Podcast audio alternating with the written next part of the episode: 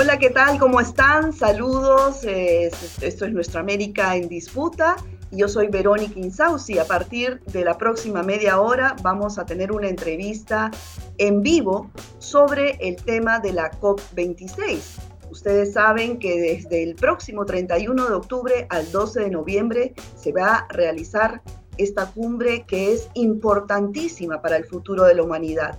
Acá los países miembros pues van a revisar qué han avanzado desde el Acuerdo de París firmado en 2015 a la fecha. Bueno, prácticamente no se ha avanzado mucho.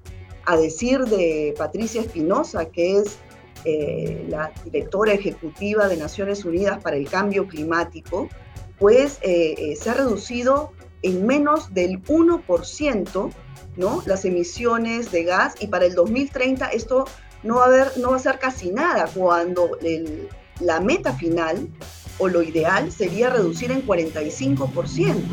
Entonces, eh, acá hay una situación gravísima para la humanidad, solamente en América Latina, ¿no? Que es donde, digamos, eh, menos emisiones de gas se realizan en el mundo, pero es una de las regiones donde más ha golpeado el cambio climático. Hemos visto en los últimos años, por ejemplo, las sequías, las inundaciones, sin contar pues la deforestación de nuestra Amazonía. Entonces, hay una serie de puntos que se van a tratar en esta cumbre estratégica y sobre ello, por supuesto, vamos a conversar con dos especialistas. Nos acompaña Carola Mejía, ella es economista, ¿no? Eh, especialista además en desarrollo sostenible y medio ambiente y en financiamiento climático en la. Y también nos acompaña Osber Polo, él es miembro del Movimiento Ciudadano Frente al Cambio Climático y también miembro de eh, CAN Latinoamérica. Muchas gracias a ambos por estar aquí. Gracias. Bueno, empezamos, eh, Osber, contigo. ¿Por qué es trascendental para el futuro de la humanidad la COP26? Creo que llegamos en un momento importante, ¿no? Como tú lo has dicho, los países tienen que de nuevo revisar sus compromisos. Han pasado cinco años y estos compromisos em, en la actualidad no se ha avanzado mucho. Entonces, hay un tema eh, que se tiene que avanzar en la COP26, que es el tema de cómo eh, limitar la temperatura del 1.5 grados centígrados. Entonces, en esta COP lo importante es que tienen que ser más ambiciosos los compromisos. Y lo segundo es ver también de qué manera van a ser esos compromisos más eh, posibles en el sentido de pasar avanzar la transición energética, ¿no? Y también mirar el 2030 en tratar de, reducir la mitad, ¿no? Y como tú lo has dicho, si no se reduce eso, vamos a estar muy cerca al 1.5 grados centígrados. Entonces, es parte de lo que le preocupa mucho a la ciencia, ¿no? Está avisando mucho en el sexto reporte de informe ha sido muy explícito, hay que reducir las emisiones, pero también hay que cambiar también el sistema, el sistema que hoy vivimos, ¿no? Mucho consumo, mucha, mucha este, digamos, eh, destrucción a la naturaleza y eso creo que tenemos que cambiar esas pautas también si queremos tener un futuro más generoso, ¿no? Así es. Carola, ¿cuánto se ha podido avanzar desde el Acuerdo de París en 2015 a la fecha? ¿Hay algún país que haya logrado eh, cumplir con eh, buena, un porcentaje, digamos, de estos compromisos? Bueno, Verónica, lamentablemente, como decías al principio, no se ha avanzado mucho. De hecho, se sigue negociando y todavía no se ha cerrado el libro de reglas que va a regir la implementación de los acuerdos que se han establecido a nivel internacional para controlar el cambio climático. Y eso es algo preocupante y es una de las expectativas para esta COP, justamente que se llegue a cerrar ese libro de reglas eh, y las reglas sean claras para todos. Se suponía que desde, el año 2020 los países ya deberían estar implementando sus compromisos climáticos, pero eh, vemos muy poco avance y sobre todo con la llegada de la pandemia también ha retrasado mucho ese, ese proceso. De hecho, eh, esos compromisos climáticos el año pasado debieron ser presentados con mayor ambición climática. cada cinco años se actualizan estos compromisos y lamentablemente hubo un retraso, estos procesos fueron poco participativos, varios países grandes emisores no, no subieron mucho su nivel de ambición. Algunos países como Brasil, por ejemplo, incluso han presentado básicamente las mismas metas, ¿no? Entonces, preocupa mucho eh, eso, ¿no? Que, que, no, se, no se ha logrado avanzar tanto.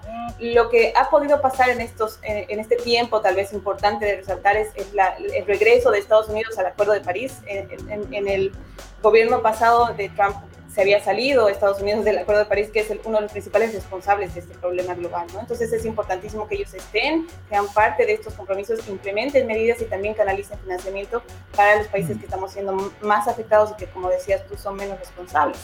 Entonces, ah, Sí, sí, y justamente, bueno, los especialistas eh, dicen que recién vamos a ver los efectos positivos eh, del cambio climático, digamos, si es que se toman acciones a partir de hoy.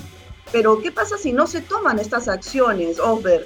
Eh, ¿Qué pasaría? ¿Cuáles serían las consecuencias para la humanidad? Creo que es la ciencia ya viene diciendo, ¿no? Eh, de muchos los siguientes informes de lo, de lo que se va, se va a ver, ¿no? Y creo que lo estamos viendo en este año ha sido muy fuerte los efectos del cambio climático en todas partes del mundo, ¿no? Y esto puede ser el, el, llamado a que si no resolvemos eh, pronto en cambiar nuestro estilo de vida, nuestra actividad humana, esto van a seguir eh, profundizándose más eh, en el tiempo. Por eso es que la ONU ha dicho que este es el año decisivo, ¿no? Si hoy no comenzamos, este año no comenzamos a poner mayor énfasis a reducir nuestras emisiones, en cambiar nuestro sistema que hoy tenemos de consumo y de manera que, de manera que estamos haciendo una responsabilidad porque debemos cuidar la naturaleza, tenemos que salvar nuestra naturaleza. Entonces vamos a tener estos eh, eminentes fenómenos climáticos con más frecuencia en las próximas décadas. Y eso no queremos, no, no queremos. Por eso que se le exige principalmente a los responsables, que son mayormente los emisores, ¿no? los países del norte, ¿no? son ellos los responsables que tienen que reducir más drásticamente sus emisiones, porque los países eh, del sur son los que han hecho más esfuerzos, pero son los más vulnerables. Entonces, ¿dónde está la justicia ahí? Si son los responsables, los mayores emisiones que tienen que hacer ese cambio, ¿no? Sí, justamente la TINDAT acaba de publicar una investigación a tu cargo, Carola, eh, sobre justicia climática y financiera para América Latina y el Caribe, ¿no? ¿Cuál es la situación actual de nuestra región? Sí, eh, como bien mencionaba Osber, eh, somos una región altamente vulnerable a los efectos del cambio climático. Lo decías tú, Verónica, al principio, con la, la, frecuencia cada vez mayor de, huracanes, inundaciones, sequías, ¿no? que están afectando obviamente todas nuestras actividades productivas, están afectando a las poblaciones que tienen que en muchos casos migrar de, de una región a otra, están afectando a la seguridad alimentaria, la seguridad hídrica, la seguridad energética. Entonces nosotros hicimos esta investigación para ver cómo está eh, apoyando el financiamiento climático a nuestra región y vimos con eh, mucha preocupación que no se han cumplido las metas que se han trazado a los países más responsables, digamos, de transferir 100 mil millones anuales a los países más vulnerables y menos desarrollados para combatir el cambio climático y para adaptarnos. Y también vemos con preocupación que justamente los flujos han ido más enfocados en temas de mitigación, que es básicamente la reducción de las emisiones y no tanto así para adaptación. De hecho, mitigación recibe 72% del financiamiento y va muy poquito, menos del 20% para adaptación, que es algo que nos preocupa que más necesitamos en, en nuestros países. También vemos con mucha preocupación que los mecanismos que se han eh, utilizado para canalizar ese financiamiento principalmente han sido préstamos ya tenemos niveles altos de deuda, la TINDAD ha estado eh, revisando y estudiando mucho este tema y obviamente con la, crisis múltiple que estamos enfrentando, los niveles de deuda se están volviendo insostenibles y el cambio climático del cual nosotros no somos altamente responsables está haciendo también que esta deuda aumente. ¿No? El 90% aproximadamente de los flujos llegan a través de préstamos y que además por ser países altamente vulnerables son más caros para nosotros, o sea, tienen condiciones que son peores que para otros países, lo cual incrementa obviamente todas estas injusticias, entonces se están eh, construyendo injusticias sobre injusticia en el mundo que afecta principalmente a los grupos más vulnerables. Entonces vemos con mucha preocupación todos estos temas, también vemos que el tema de daños y pérdidas, por ejemplo, es algo que no se ha logrado resolver, eh, es un tema pendiente en las negociaciones y esperamos que en esta COP también se atienda este tema. Eh, hay un pedido desde los países del sur global de que se establezca un mecanismo financiero para que se nos ayude económicamente a, cubrir todos estos gastos, estos daños económicos que está generando el cambio climático en nuestros países. ¿no? Esto muy independientemente o muy al margen del financiamiento que ya está llegando para mitigación y adaptación. Entonces hay muchos temas pendientes en términos de financiamiento. En el marco de la justicia climática, como bien decía Osbert, esperamos que los, eh, que los países más responsables sean los que asuman mayores eh, acciones, ¿no? Pero no solo de mitigación, sino también de adaptación. Nos tienen que ayudar a los países del sur que estamos enfrentando, digamos, con mayores desventajas estos problemas y estos, estas adversidades, nos tienen que ayudar a, adaptarnos a toda esta situación que ya no va a cambiar, ¿no? Y, la ciencia nos lo viene diciendo y el, el, último informe justamente nos indica que hay cambios que son ya irreversibles, ¿no? Por ejemplo, el aumento del nivel del mar, que va a poner en riesgo a los países que están en la costa, ¿no? Y, a todas estas poblaciones que están igual en, un riesgo muy alto. Ahora, eh, Osber, la pandemia, bueno, ha traído también pros y contras, ¿no? A, la lucha contra el cambio climático. Contras porque obviamente eh, la agenda eh, climática, pues, eh, se, se, tuvo que frenar frente a esta emergencia sanitaria. Pero por otro lado, también la naturaleza en este confinamiento inicial, sobre todo eh, a nivel mundial pues se ha regenerado, se ha limpiado un poco, ¿no? Eh, pero de ahora que vivimos, como, como decía Carola, ya no, no tenemos vuelta atrás y vivimos además en esta, en esta crisis múltiple a, partir del COVID-19, ¿cómo pues hacer una recuperación sostenible ¿no? frente a los impactos de la COVID-19? Eh, yo creo que el año pasado, el 2020, creo que todos los países del mundo saben ¿no? que esto ya, ya estaba por venir. ¿no? Estamos en un momento de crisis ecológica también porque estamos maltratando mucho a la naturaleza. ¿no? Entonces yo creo que el, el, 2020 ha sido un momento para que reflexionen los gobiernos a que eh, reorientar sus economías. Si no reorientan, no reorientan sus economías y también el mismo sistema que hoy vivimos seguimos maltratando la naturaleza, seguimos explotando la naturaleza, seguimos desequilibrando la naturaleza, entonces vamos a tener estas clases de futuras pandemias. ¿no? Em, hay, justamente la ONU dijo bien claro, ¿no? Hay que restaurar el planeta, hay que restaurar eh, también la naturaleza. Y eso pasa también que las políticas de hoy tienen que incluir con mayor, con mayor propuestas paquetes ambientales, paquetes climáticos. Ya han tenido la oportunidad el, el, el año pasado este, tenían la oportunidad los gobiernos de hacer ese esfuerzo, sabiendo que ya la COP no se iba a llevar. Entonces era un gran momento para que los, los países puedan fortalecer sus, sus, acciones, sus programas, ¿no? Para tener acciones concretas, ¿no? Mirando también que ya estamos en un momento de, de crisis, ¿no? Pero no, todavía siguen pensando en el crecimiento, seguimos pensando en explotar, seguimos eh, pensando en que tenemos que ser el número uno en la economía global, pero se olvidan de que ya el planeta ya no da más y todos los recursos naturales también tienen un límite. Entonces, como dijo el representante de la ONU, estamos en una línea roja, ya estamos cruzando la línea roja y eso no debemos, no debemos permitir. Por eso que las organizaciones em, climáticas y también las organizaciones ambientalistas saben que ese es el momento de cambiar y pasa también por cambiar nuestras políticas de hoy que tenemos en nuestras economías, ¿no? tenemos que transitar a una economía más justa, más ecológica, más solidaria y más humana. Y es lo que exigimos los, los, movimientos climáticos. Entonces, yo creo que este, este año y lo que va a ser la COP tiene que demostrar ese papel de fuerza. Si no lo demuestra ese papel de fuerza, entonces los movimientos van a tener que asumir esa tarea que no la están haciendo los gobiernos. Por eso que hay toda una eh, perspectiva en la cumbre de los pueblos que va a haber en Glasgow, que se va, que se va a analizar esas, estos, estas alternativas de acción para que nosotros los ciudadanos seamos los que tomemos el, poder de la acción. Claro, claro. Eh, Carola, tú querías agregar algo a, esta pregunta sobre cómo hacer una recuperación sostenible ¿no? frente a los impactos de la COVID-19. Sí, exacto. La pandemia ha tenido muchas enseñanzas, ¿no? muchos desafíos, pero también muchas enseñanzas para la humanidad nos ha mostrado justamente que no estamos preparados para enfrentar una crisis así y la crisis climática se viene con, con mucha más fuerza y va a ser más difícil de revertir, ¿no? Nos quedan menos de 10 años, nos dice, nos dice la ciencia, para hacer estos cambios ahora en los modelos de producción, eh, dejar de depender tanto de los combustibles fósiles, ¿no? cambiar nuestras economías justamente y cambiar nuestros modelos, eh, el capitalismo, el consumismo, el extractivismo, ¿no? nos están llevando justamente a este límite, a este eh, desequilibrio planetario y esto eh, nos muestra justamente la pandemia, ¿no?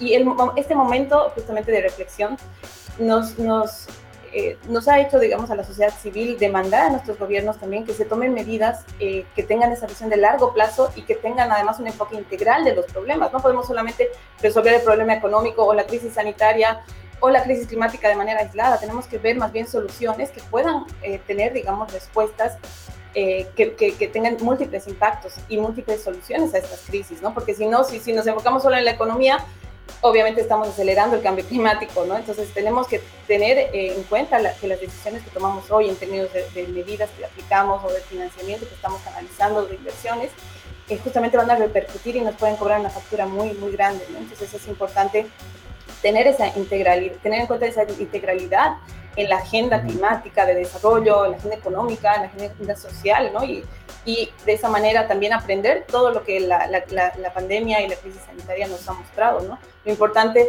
hubiera sido, digamos, actuar preventivamente también. Por ejemplo, si nos hubieran dicho que se venía una pandemia el 2020 de estas características, seguramente los gobiernos hubieran tomado, tomado otras medidas, hubieran desarrollado vacunas, hubieran estado preparados, ¿no? Con la crisis climática nos lo vienen diciendo hace muchos años y estamos haciendo oídos sordos de un problema que puede ser realmente muy grave y puede poner en, riesgo la, supervivencia de la humanidad de acá a unos años. ¿no? Entonces es, así es, así es. Y, y, yo quiero eh, retomar lo que dijo Osber, ¿no? que si las autoridades, los gobernantes del mundo no actúan, ya, bueno, e, e, es momento de que la sociedad salga a, actuar por cuenta propia, porque estamos hablando que desde el 2015 a la fecha no se ha avanzado casi nada.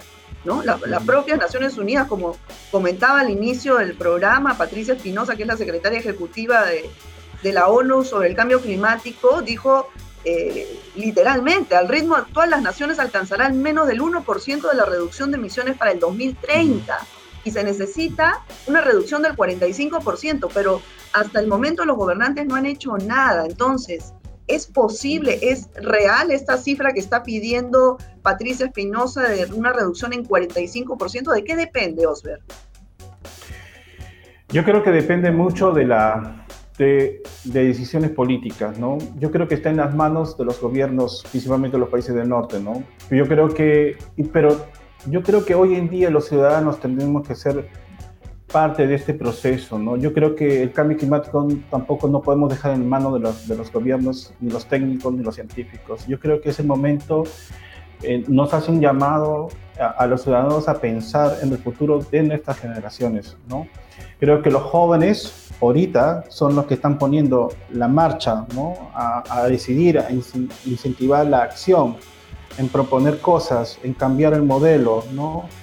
Hay que seguir a los jóvenes porque son su futuro. Yo creo que los gobiernos hoy en día no han dado la respuesta que hemos que estamos esperando desde Río, desde Río, desde Río 92. Estamos hablando, ¿no? Que pongan eh, acciones para cuidar nuestro medio ambiente, cuidar nuestro clima, cuidar nuestra biodiversidad, pero no se ha hecho. Entonces, ¿en qué queda eh, eh, la acción? En el poder de los ciudadanos y en los jóvenes. Hoy en día los jóvenes están dando la, la marcha y yo creo que es importante también entender, ¿no? Este, yo creo que la democratización ¿no? a la información, a las decisiones, tiene que ir a todo nivel de los ciudadanos, ¿no? Para que tomen acción y cambios, ¿no?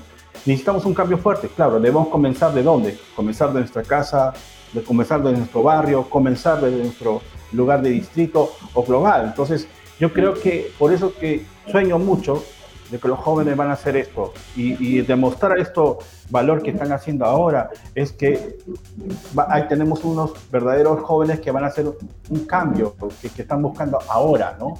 y ya se cansaron de esperar de bla, bla, bla, bla, bla, bla, mucho bla, bla, bla de los gobiernos, pero poco accionar. Entonces ellos, ellos eh, el despertar de los jóvenes ha, hecho que, eh, que, toda la fuerza de la agenda climática sea más fuerte y el movimiento climático sea, sea más fuerte en tomar decisiones y acciones, ¿no? Bueno, de hecho hay un movimiento de jóvenes a nivel mundial, ¿no? Que es esta Friday for Future, ¿no? Carola, eh, no sé si tú nos puedas ampliar un poco más sobre estas actividades que se hacen. Mañana va a haber un, un evento a nivel mundial eh, referido a este tema, ¿no? aparte de, la huelga climática global. ¿no? Eh, cuéntanos un poco cómo es este movimiento y cómo ha ido creciendo, no solamente eh, en los países del norte, en Europa, en nuestra región, también en, los países se celebra todos los años esta actividad. Sí, exacto. Como decía Osber, eh, los jóvenes han sido los grandes líderes en todo, este, en todo este proceso, ¿no? Quienes no han callado sus voces y están reclamando justamente también en términos de justicia intergeneracional que se les deje un planeta que sea habitable, ¿no? Entonces ellos han iniciado estas campañas de movilización los viernes en el marco del, Fridays for Future, inicialmente, digamos, en, en, Europa, después este movimiento se ha ampliado a todo el mundo.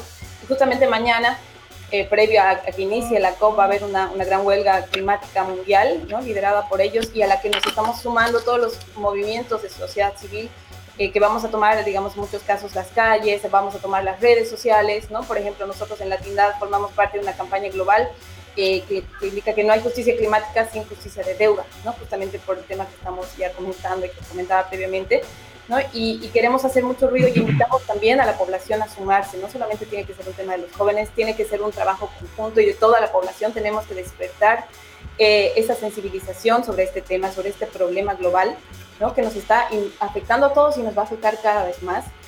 Entonces va a ser muy importante sumarse a estos movimientos porque al final sí están teniendo algo de impacto en las decisiones y pueden generar justamente que cambien el rumbo estas decisiones, que como decía Oscar, son muy políticas, pero a la vez eh, es un llamado también a toda la población a, a, actuar de manera diferente, ¿no? a consumir diferente, a producir diferente, al sector privado también, ¿no? A sumarse a todos estos esfuerzos, porque también hay una responsabilidad muy grande de las grandes corporaciones, ¿no? Eh, sobre todo en el sector petrolero, ¿no? Que también han estado de alguna manera incidiendo en los resultados de estas negociaciones eh, en, desmedro del, del, planeta y del futuro del planeta, y es algo preocupante también. Entonces, es importante que, que nos movilicemos, que seamos lo más activos posibles, que cambiemos nuestros hábitos, y que hagamos este cambio, esta, esta, transformación que tiene que ser muy rápida, va a ser todo un desafío, pero tiene que ocurrir ahora. Si no ocurre ahora, estamos realmente poniéndonos eh, al borde de un abismo, ¿no? Y, eso es lo que queremos, digamos, transmitir eh, los, desde los movimientos climáticos, es quienes estamos trabajando eh, bastante en este tema. Así es. Además, bueno, de lo que se puede hacer desde la sociedad civil, desde las organizaciones, desde las empresas, como mencionas, Carola, pero también se tiene que hacer desde los gobiernos, ¿no? Entonces, por ejemplo, bueno, en Europa hemos visto que ya hay eh, este, este cambio del sistema de vehículos de, combustión interna por, por eléctricos, pero acá en América Latina estamos en pañales en ese tema, ¿no? Eh, ¿Qué deberían hacer los gobiernos de nuestra región, Osber? ¿Empezar por dónde? Yo creo que la, la, tarea principal es reorientar principalmente la economía, ¿no? Eh, y eso pasa también por avanzar la transición energética, ¿no? Dejar las energías sucias, ¿no? que hacen mucho daño al planeta. ¿no? También es avanzar la recuperación de la naturaleza, cuidar los bosques, cuidar la biodiversidad, que son parte del equilibrio ecológico. La otra eh, acción que debieran hacer los gobiernos ¿no? es tratar también de eh, mejorar y el cuidado también en todo el tema de la, de la lucha contra eh, los residuos sólidos, ¿no? Que, que, también emana, este, también genera emisiones, ¿no? Este, y yo creo que también es importante también la, democratizar el debate también, hacer que también la mayoría de, las, de los ciudadanos participen en todo este debate, ¿no?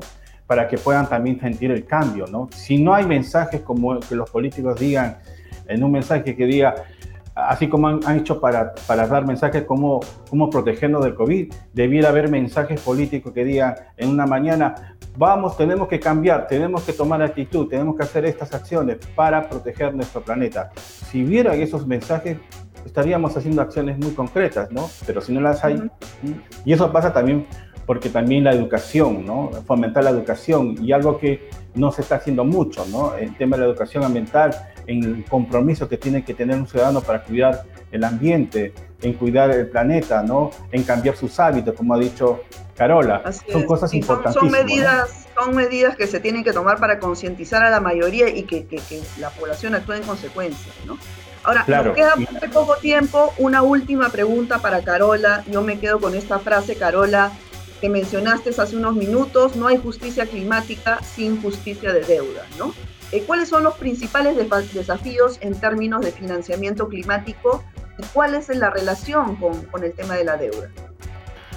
Sí, como bien lo mencionaba antes, eh, bueno, hay, hay una eh, responsabilidad, una deuda climática que tienen los países del norte, ¿no? que se han comprometido a canalizar financiamientos hacia los países más vulnerables y como lo mencionábamos, no se está cumpliendo esa meta. ¿no? Este, en esta COP se tiene que establecer justamente una meta mayor y que sea además algo que puedan cumplir y que no genere más deuda, porque lo que hemos visto en América Latina por lo menos es que la mayoría de esos flujos eh, de financiamiento que están yendo a mitigación y adaptación eh, vienen en forma de préstamo. Entonces ya no podemos nosotros lidiar con, con más deuda. La, deuda en, América Latina ya es un, problema. Eh, no podemos responder a, a, este, a, esta otra crisis climática, digamos, con, aumentando nuestros niveles de deuda que ya son altos y eso eh, es lo que justamente queremos, ¿no? Queremos que se entienda justamente esa relación que existe entre esas, entre esas crisis, la crisis de deuda, la crisis climática, y que se eh, construye con más justicia. Justamente queremos que se utilicen otros mecanismos, que se reestructura la arquitectura financiera, ¿no? Que se, eh, que, se destine mayor financiamiento también a temas de adaptación, de daños y pérdidas, que son los que nosotros como eh, países más vulnerables necesitamos con mayor urgencia. Entonces, ese es un llamado y un pedido importante. Y también, eh, considerando este tema de la deuda, cuando un país sea afectado por las, los eventos extremos como huracanes, sequías, creo que también se considere reestructurar o tal vez suspender las deudas que ya son injustas y que estos países obviamente no van a poder pagar. Entonces son, son varios temas ahí que, nosotros hemos puesto en la agenda, hemos puesto en este informe y les invitamos también a, revisar. Así es. Bueno, Carola, muchísimas gracias. Osber, igual. Eh, nosotros vamos a estar pendientes de lo que ocurra a partir de este 31 eh, de octubre al 12 de noviembre en esta cumbre eh, COP26 que se va a realizar en Escocia, estratégica, importantísima para el futuro de la humanidad. Muchas gracias a ambos por estar aquí. Muchas gracias a ti, Verónica. Gracias. Un gusto. Un saludo a todos. Gracias, muchas gracias. Bueno amigos, espero que les haya sido eh, interesante este programa. Recuerden que también desde la acción de cada uno de nosotros en el día a día, pues podemos ayudar a preservar el medio ambiente y el futuro de nuestra humanidad. Así que depende de todos nosotros. No esperemos que los gobernantes resuelvan todo porque vemos que no lo resuelven nunca. Así que nosotros a poner acción en ese sentido, en nuestras casas, en nuestros trabajos, en nuestros barrios y así pues vamos sumando y multiplicando. Bueno, cuídense mucho y nos vemos el próximo, la próxima semana. Chao.